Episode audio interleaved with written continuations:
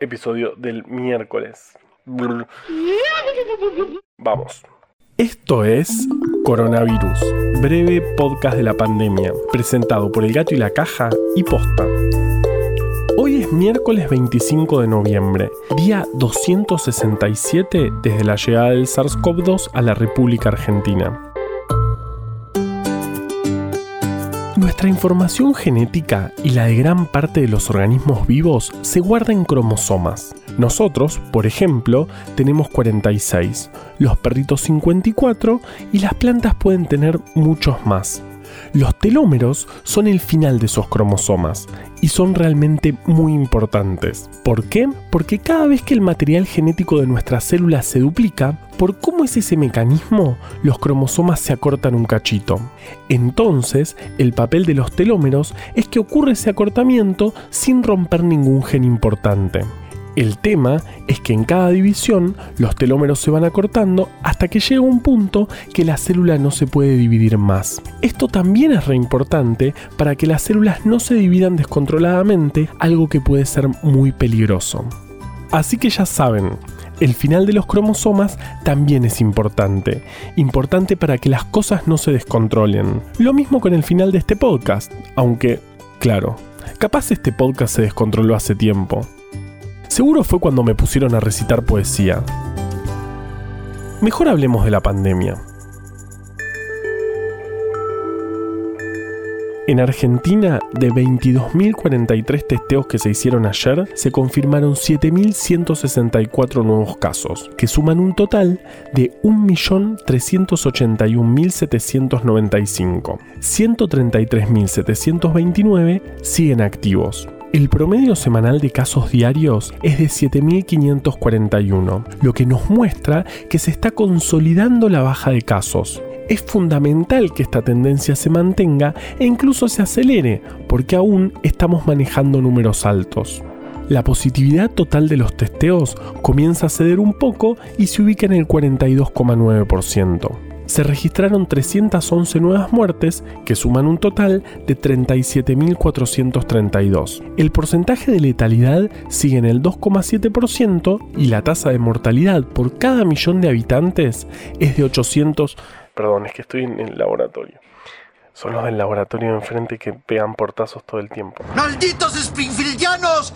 Agita el brazo fuerte, hijo se registraron 311 nuevas muertes que suman un total de 37.432. El porcentaje de letalidad sigue en el 2,7% y la tasa de mortalidad por cada millón de habitantes es de 825. El 80% de estos fallecidos son mayores de 60 años.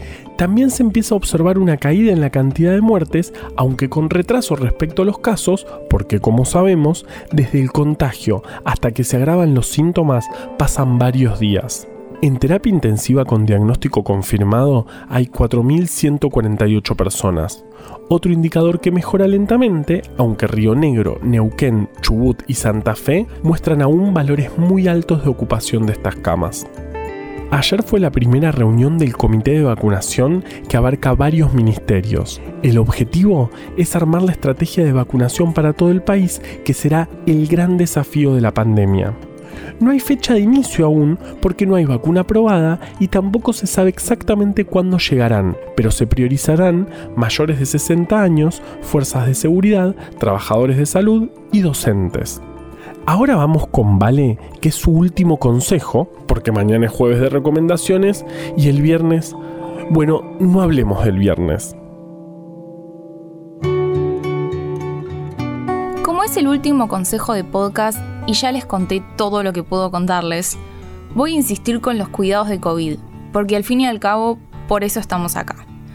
No nos relajemos con las medidas de cuidado. Falta menos para la vacuna. Pero aún así, no podemos pensar que cuando llegue todo va a volver a la normalidad tan rápido. Lávate las manos, mantén la distancia y es un barbijo que tape la nariz y la boca.